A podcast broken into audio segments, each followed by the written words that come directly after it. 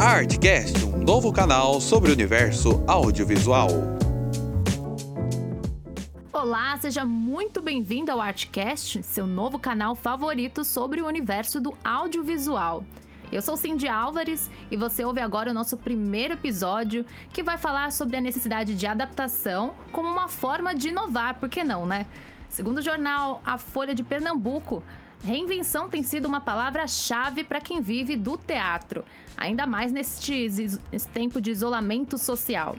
Sem a possibilidade de encontrar o público presencialmente, companhias e atores independentes vêm buscando o auxílio da tecnologia. Ela tem sido uma aliada na hora de se pensar nas novas formas de trabalho e os espetáculos agora são montados dentro das casas dos próprios artistas e transmitidos por meio de plataformas digitais.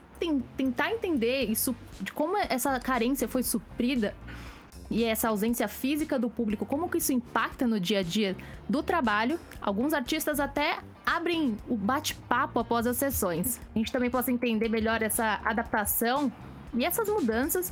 Hoje vamos conversar com o integrante da companhia La Mínima, o artista Felipe Bregantin que é palhaço, músico, circense há 12 anos, formado no Centro de Formação em Artes Circenses e tem muitos mestres conhecidos aí na sua, no seu currículo. Ele atualmente está em cartaz com o espetáculo solo, o Aplausos e Vaias. Bem-vindo, Felipe, ao Artcast. Oi, tudo bem, Cindy? Prazer estar aqui. Ah, esse assunto muito me interessa porque essa adaptação não é simples, mas é algo que a gente precisa se movimentar e entender para poder fazer da melhor forma possível. Legal. Para a gente começar a entender um pouco da sua história e como foi essa sua adaptação, você pode contar um pouco da sua carreira como ator? Qual é a sua história? Bom, eu vim de uma casa muito artística, na verdade, uma abertura muito grande para as artes em todos os sentidos. Cresci com essa oportunidade de experimentar área dos Doutores da Alegria, eu fiquei encantado pelo trabalho deles e, na verdade, procurei alguma área que me colocasse próximo dessa linguagem, que, na verdade, eu nem sabia que era especificamente a palhaçaria, né? Ah, e aí achei um curso um curso de final de semana. Me dei muito mal no curso. Me dei muito mal no curso. Mas eu saí daquele curso. eu saí daquele curso com uma, com uma certeza de que era aquilo que eu queria. Talvez minha teimosia falasse mais alto naquele momento do que a minha vocação mas eu sabia que era aquilo que eu, que eu tava querendo fazer. Procurar onde que eu poderia estudar aquela linguagem do palhaço. E achei um curso ah, que funcionava como uma faculdade, de segunda a sábado, com aulas das 8 às 2 da tarde. Tinha aula de monociclo, perna de pau, parada de mão, cama elástica, acrobacia de solo, tinha tudo, menos palhaço. mas, tinham, mas tinham outras coisas que, que fazem parte da linguagem da palhaçaria, como comédia dell'arte, mímica. Mas cheguei a praticar até um pouco de balé, praticar contato e improvisação. Enfim, me formei naquele, naquela escola. Eram quatro anos, na verdade eu fiz três, porque no terceiro ano eu entrei numa companhia de bonecos muito renomada aqui na cidade de São Paulo e com uma entrada muito boa no Brasil e na América Latina, né? Que é a Pia Fraus. A Pia Fraus é uma companhia de boneco, mas, mas ela tem uma, um, um espetáculo que tem uma linguagem muito circense. Eu entrei para fazer esse espetáculo. A, da Pia Fraus, em 2010, eu entro entro, eu entro na, no La Mínima, através de uma oficina. O La Mínima também é uma companhia muito renomada aqui na cidade de São Paulo. Talvez o maior expoente dela seja o Domingos Montanher, e, que participou de novelas da Globo, né, de séries e filmes. Ah, eu entro na companhia em 2010. Enfim, de lá para cá eu participo de outros espetáculos, por exemplo, espetáculo de improvisação com Jogando no Quintal. É, e em 2018, quase como uma coincidência muito boa da vida, é, eu acabo entrando nos Doutores da Alegria, a companhia que me fez é, é, procurar que essa... te inspirou lá atrás, né? Exatamente, né? Cindy. Que me fez ter, ter essa curiosidade pela linguagem do palhaço. Eu acabo entrando na, na companhia em 2018. Legal. Então, para quem tá ouvindo, a gente não conhece o trabalho dos Doutores da Alegria, você pode explicar para o nosso ouvinte também que é, é realizado um trabalho dentro dos hospitais, com crianças, adultos também? É, a gente atende 10 hospitais públicos da cidade de São Paulo, a, se eu não me engano, três hospitais públicos da cidade do Recife e, e, se eu não me engano, um ou dois hospitais no Rio de Janeiro. Mas como eu participo de São Paulo, posso falar melhor daqui. São 10 hospitais públicos, a gente tem duplas em cada hospital desse que vão duas vezes por semana a fazer uma visita de três horas no hospital. Nessas três horas, a gente visita o máximo de leitos o máximo de lugares de pacientes e aí focado mais nas crianças, né? Então na, na, pediatria do hospital a gente não atende a ala adulta, apesar de em alguns hospitais a gente ter um acesso na ala adulta e a gente gosta. Então eu acho que no hospital universitário e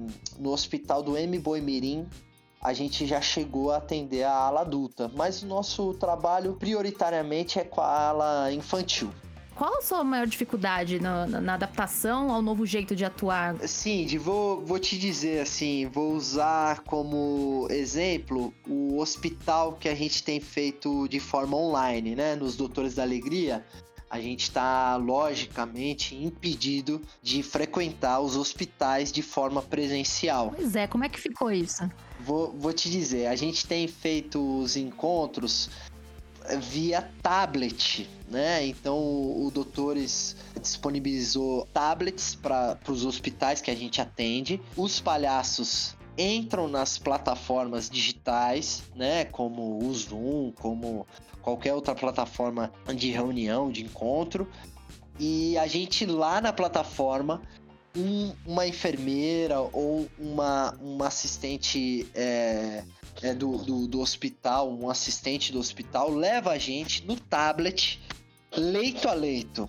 Então a gente tem falado que eles são nossas pernas hoje. A gente é apenas cabeças ali dentro daquele tablet e esses assistentes levam a gente leito a leito. Então eu acho que é essa principal é, adaptação que a gente está tendo que fazer, Cindy. É ganhar conhecimento desses aplicativos, dessas possibilidades que trazem pra gente o inusitado do palhaço, sabe? Para tentar trazer o encanto e a surpresa pra criança, coisa que a gente fazia ao vivo e a gente precisa fazer agora através de uma telinha. Legal. E como você acha que vai ser daqui para frente no mundo do teatro? Você acha que o formato virtual veio para ficar ou vai ser só uma adaptação à ocasião? Ah, eu acho que veio, Cindy. Eu acho que veio. Vou te dizer assim, muito sinceramente, eu adoro presencial. E a hora que eu tiver chance de voltar pro presencial, mas eu vou voltar correndo mas numa velocidade que vocês não vão me ver. mas. Saudade, né? Exato. Mas assim, é.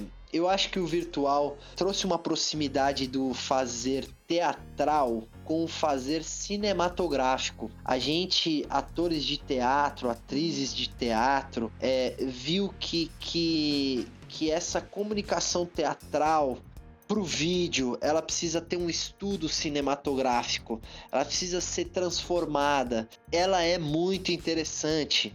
Acho que a democratização da internet traz essa possibilidade pra gente, né? De, de fazer cinema sem precisar de uma grande produtora, de um grande patrocínio. É, não tô dizendo assim, que esse é o caminho, que não devemos ter patrocínio porque agora todo mundo pode. Não, pelo amor de Deus precisamos, porque a, as construções cinematográficas, sem um grande patrocínio, sem um, um, grande incentivo, elas ficam caseiras, né? Mas a gente também descobriu que as produções caseiras podem ter um potencial cinematográfico muito grande e que ela serve tanto de exercício para nós atores quanto de descoberta de novas possibilidades, novos, novos jeitos de fazer. Eu acho que, que veio para ficar nesse sentido, no sentido da pesquisa, no sentido de, de conhecer esse novo lugar, é, e tanto para nós que fazemos, tanto para o público que consome. Legal. Oh, Felipe, você entrou numa questão, assim, uma reflexão que eu acho que entra na pergunta que não quer calar, né? E o teatro gravado se torna uma espécie de sitcom, algo próximo à TV ao cinema, ou o teatro filmado se torna uma terceira coisa, uma coisa nova? Eu acho que se torna uma terceira coisa. Mas longe de mim definir o que é essa terceira coisa. Eu acho. Eu gravei recentemente o meu espetáculo solo, Aplausos e Vaias, para um festival que vai acontecer de forma online. Não fiz de forma cinematográfica. É, não fiz também de forma teatral filmada, porque tinha interação com a câmera. Então surgiu uma, uma terceira coisa ali, é, que eu tô tentando entender também. Qual, qual, o nome que a gente vai dar para isso, né? Não sei. Treacine? É, exato. Teatro? Cineatro. Cineatro, não sei. Cineatro, gostei.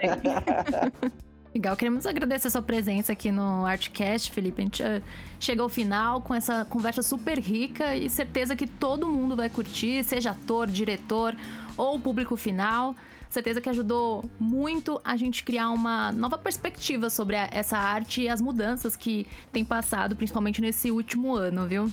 Obrigada. Obrigado você, Cindy. Adorei o convite, adorei o papo. Muito obrigado. Muito obrigada, Felipe.